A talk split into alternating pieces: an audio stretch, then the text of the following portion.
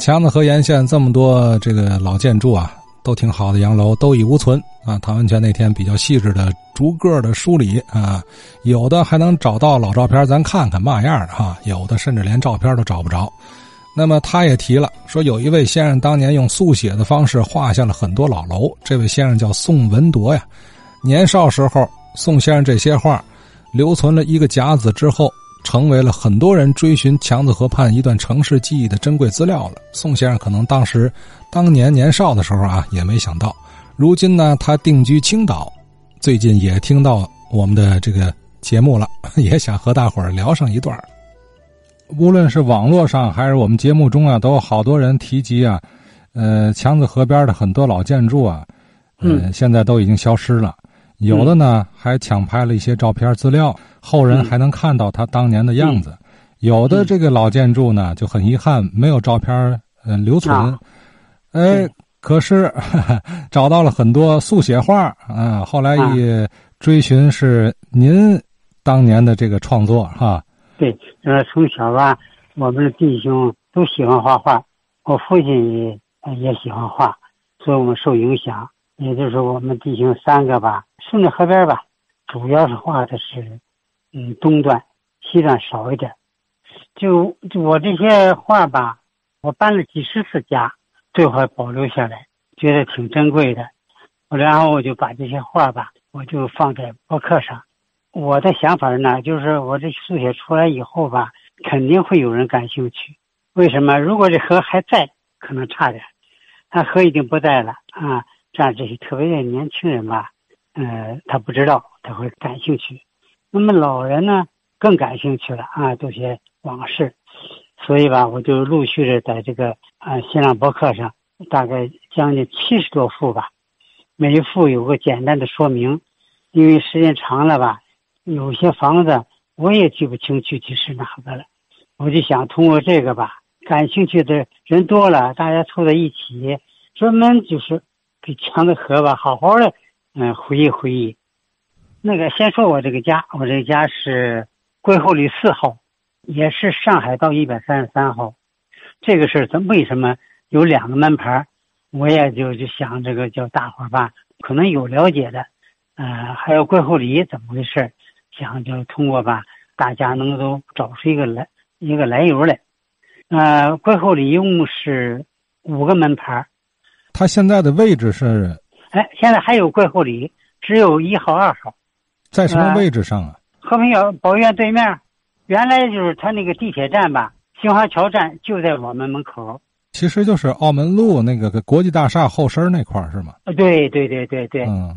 我们家就是桂后里四号。与桂后里二号是一栋楼，或者叫一个三进的院儿，一进是主人，二进三进大概到我们就属于仆人住的地方，有个大门，拱形的，朝着河，啊上面有门牌啊上海道啊一百三十三号，我们我们搬过来以后吧，就是这个三进已经就堵死了，这样成了三个院儿，一开始。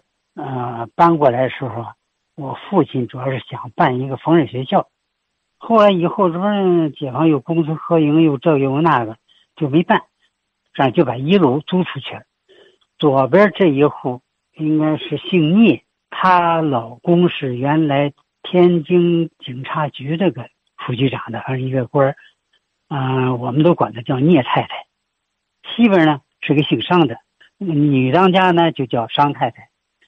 然后再进去里边呢，右边呢是厕所和一间小房，这间小房呢就姓穆的先生他住着，他的那个老婆嘛我们都叫穆太太，我们家呢就住在楼上，嗯，具体这个楼当初是谁盖的、谁住的都不清楚，啊，我这应该也是个大户人家吧，在这一楼还能看着，就咱三几年。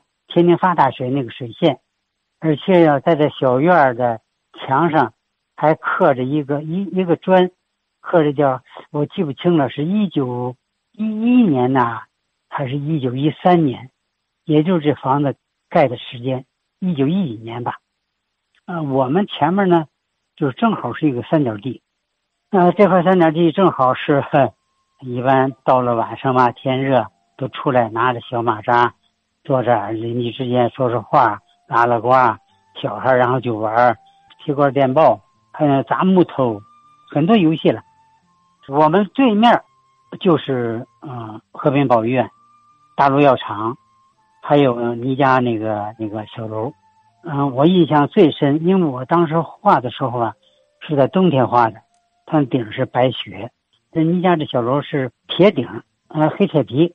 一到了傍晚吧，那个乌鸦是一群一群的，然后落在黑铁皮上，基本就把这房顶都盖满了。再就是说，别人讲的就是南京路这头，他讲的挺对的，也就是说，嗯，从还不到平安桥，就是往要往小建建松那个分叉那，就那漂亮房子那，从那，然后这头呢到了。河北桥吧，就这一段吧，搞得特别好。河堤呈梯形，河，然后河堤，河堤上是灌木，然后河堤顶上面是槐树和休息长椅，再下坡是灌木，再平起来是草地，到头这是矮的灌木吧。过去就是便道，便道就是马路，马路再过去便道，便道上就属于墙了。因为在五几年有这么宽的绿化带的地方还是不大多的，所以这一块吧特别吸引这个游人。然后我们哥仨经经常在这河堤的画画吧，席地而坐。然后我们仨就开始画，这三个小光头。所以本身这成了强合的一用的现在最俗的话叫亮丽的风景线嘛。我看有的网友还才提起来，想起来就是有这么三个小男孩。这我看了以后，我我觉得挺高兴的。这我说我还我们仨还能留在这个别人的记忆当中，挺高兴的。啊，我们仨画的时候啊，陆续陆续这个行人吧，嗯，就都围过来了。两边就是一边大概是七八个吧，啊，有时三四个，有时五六个。嗯，当时就是我们就觉挺觉得挺高兴的。啊，这种场景也是我们画画的动力之一吧，也叫童趣吧。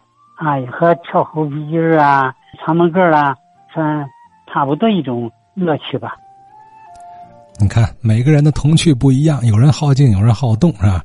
就想啊，如果有人当年在强子河边把画画的三兄弟也写入另一幅这个强子河畔的画中，这就更有意思了，是吧？